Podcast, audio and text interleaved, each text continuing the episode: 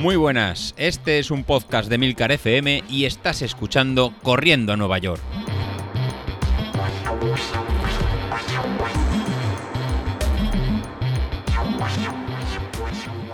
Hola, buenos días. Nada, ya estamos por aquí otra vez, otro jueves. Y bueno, en este caso vengo a comentaros un poco, pues, eh, algún tema un poquito más especial, que es, eh, ¿es barato correr o cuánto sale económicamente preparar una maratón? Vale, he estado analizando los gastos que llevo de toda la preparación de la maratón de Málaga. E incluso ya he ampliado con los gastos que me tocarán hasta la maratón de Castellón, en la cual correré tirándole del pescuezo a José Luis.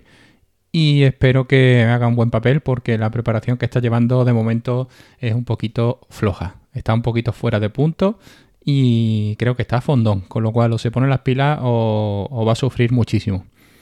Pero bueno, vamos un poco al tema que, hemos dicho que vamos a tocar en este podcast y son los gastos de eh, la preparación de la maratón. Eh, he preparado una Excel en el que, bueno, he desgranado lo primero, pues los gastos que llevo en nutricionistas deportivos. ¿Vale? Para esta maratón he hecho unos sacrificios bastante, digamos, estándar, pero no tan estándar. Es decir, no todo el mundo se contrata un nutricionista deportivo para preparar una carrera.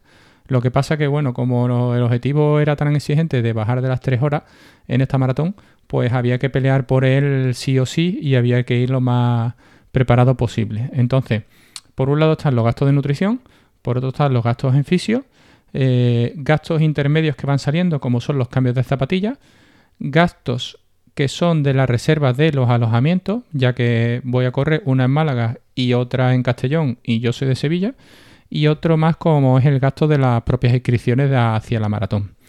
Entonces, pues bueno, comentaros que por ejemplo durante el mes de agosto eh, tuve unos gastos de 100 euros con 25 céntimos y estaban divididos en 40 euros de una sesión de fisio de descarga, más una, una de las inscripciones de 60,25 de la media maratón de, de, la maratón de Málaga, perdón, en la que había que contratar tanto la licencia de un día como el seguro, el chip y eh, también contraté la grabación de medallas, ya que, bueno, creo que la situación lo merece y voy a, como creo que voy a hacer un gran papel y me bajar de tres horas, quiero tener ese recuerdo físico de, de esta carrera. En el mes de septiembre la cosa ya sube un poco más. ¿Por qué? Pues porque la nutrición se junta con que son tres visitas al nutricionista durante este mes a 22 euros cada uno, con lo cual ya son 66 euros.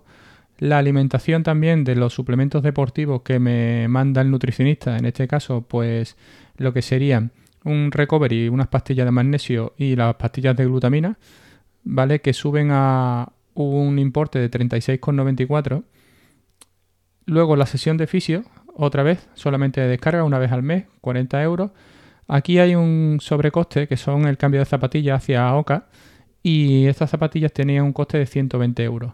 Y la inscripción al maratón de Castellón, que fueron 51,18, por lo que la verdad que este mes, en septiembre, tuve un gasto de 314,12.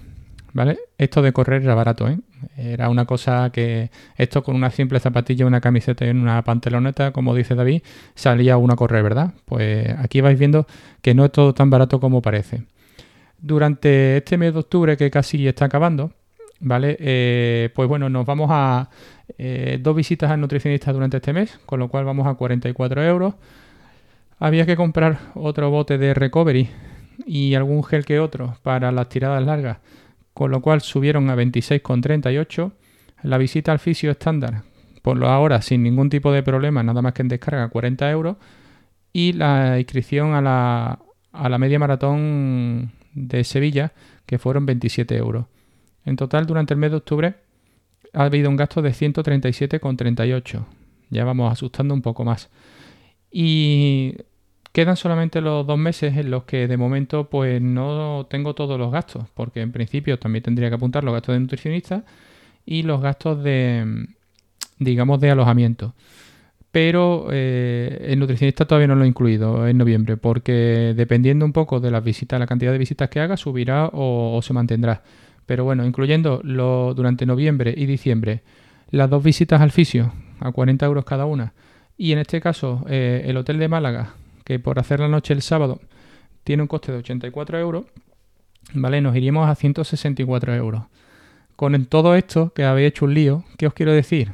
Pues que simplemente preparar la maratón de Málaga desde agosto con unos costes fijos de 715,75 de momento. ¿Vale? No debe de pasar nada raro, es decir, no debe de haber ninguna visita extra al fisio, si todo va bien.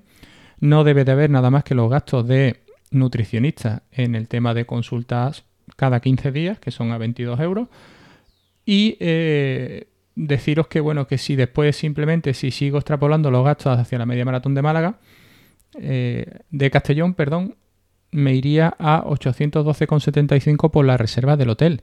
Pero bueno, aunque pararé diciembre, en enero el nutricionista seguirá funcionando y el fisio probablemente todavía tenga dos sesiones más que sean enero y febrero para ir a, esta, media, a esta maratón de, de Castellón con José Luis. Con lo cual os puedo decir que prácticamente preparar dos maratones a nivel nacional fuera de tu casa, en mi caso, se va a acercar a unos gastos de unos 1.000 euros eh, en total. ¿Vale? Entonces, pues bueno, es un poco para que veáis lo que es correr o preparar una maratón en condiciones. Eh, ¿Que esto podría haber sido más barato? Por supuesto que sí, porque podría no haber ido al nutricionista, no haber ido a fisio y correr, en lugar de correr fuera, correr en casa en Sevilla en febrero. Y los costes hubieran bajado prácticamente al coste de zapatillas y al coste de la inscripción. Pero bueno, este año las cosas se terciaron así y la verdad que, bueno, eh, es un poco pues lo que quería comentaros. En otro orden de cosas, también tengo que deciros que estoy sufriendo un poco el síndrome de Isasi en esta final de, entrenamiento de, la maratón de Málaga. Eh, ¿Cómo definir este síndrome de Isasi? Pues bueno, ha sido simplemente definirlo como esa carrera que en principio no tienes preparada y que no es tu objetivo, pero que de repente sale muy, muy, muy perfecta, como fue la media maratón de Sevilla, y que de repente te deja vacío. E incluso estoy notando que, bueno, eh, llevo dos semanas la previa a la media y la post a la media, en la que los entrenamientos no salen ni por asomo como estaban planeados. Puede ser desgaste, puede ser falta de cabeza, puede ser cansancio de un ritmo tan exigente, pero la verdad que por una razón o por otra los entrenamientos no están saliendo. Eh, ahora, por ejemplo, si me encuentro con que este domingo, después de la tirada de 32 y medio, Hoy que acabo de hacer el entrenamiento del martes, pues os digo que tampoco lo he podido acabar. A pesar de que en el lunes tocaba descanso, las piernas no están en condiciones como para eh, pegarme esos 20 minutos en zona 3 que tocaban. Y cuando he llegado a los 10 minutos, pues he decidido parar. ¿Por qué? Pues porque no tengo sensación en las piernas, no tengo chicha, me noto súper cargado y la verdad que antes de forzar y provocar alguna rotura o alguna molestia más grave, pues decido de cortar el entrenamiento y volver para casa. Eh, decir que ahora mismo quedan 24 entrenamientos, de los cuales eh, pues unos, dos, unos 10 son de rodaje y otros 14 son de calidad. Entonces, pues bueno, eh, intentaremos minimizar daños y llegar a la línea de salida con las mejores sensaciones posibles. Pero sí es verdad que se va a hacer duro, se va a hacer duro. Y en otro orden de cosas también, pues bueno, simplemente decirle a, David que con el tema de, de, los vatios, que no se preocupe. Yo, por ejemplo, llevo con la potencia crítica en manual desde agosto. ¿Por qué? Pues porque eh, si lo pongo en potencia ajustada me salen 386 vatios y es así desde hace muchísimo tiempo. La única diferencia es que a mí ni me sube ni me baja. Está estable en 386 desde hace pues unos 7 meses. Y lo que me pasa es que no la pongo en autoajustada por una sencilla razón, porque el ritmo de la zona 1 y el ritmo de la zona 2 me bajan demasiado. Y entonces pues no me siento cómodo, me siento que ruedo lento y la verdad que, prefiero ponerlo en manual y tenerlo en 395 que es una potencia un poquito más alta, pero que me da las zonas de entrenamiento que ya estaba acostumbrado a llevar y así no prácticamente no noto ninguna diferencia. Sí es cierto que cuando estaba con la potencia sobreestimada en 406 vatios, eh, queda muy bien el dato, pero era una auténtica locura la zona 5. Entonces, pues bueno, eh, nada, ahora veremos a ver cómo salen. Y por ejemplo, el, el, jueves, cuando se publique este episodio, pues por la tarde me tocarán las series de 6 repeticiones de minuto y medio en zona 5. Con lo cual ahí veré realmente cómo estoy y si la potencia crítica está bien ajustada o no, que yo creo que sí. Por lo demás, pues nada, eh, espero que, bueno, que ese guante femenino que ha lanzado José y que Laura ha aceptado de buena gana, pues que, oye, ver un poco a ver que otra incorporación nueva al podcast y, y bueno, sangre fresca y quizá con otros temas Así que bueno, la verdad que espero que se incorpore y que nos lo pasemos tan bien como toda la semana. La verdad que ahora sí estamos tomando una, una ruta que, va a ser variada, porque aquí entre eh, el serio de los lunes, el normalito de los viernes, eh, Laura quizá los miércoles, eh, yo que bueno, soy un tío más seriote también el, los jueves y el colgado de los viernes, pues la verdad que, oye, está quedando un poco por lo menos variopinto.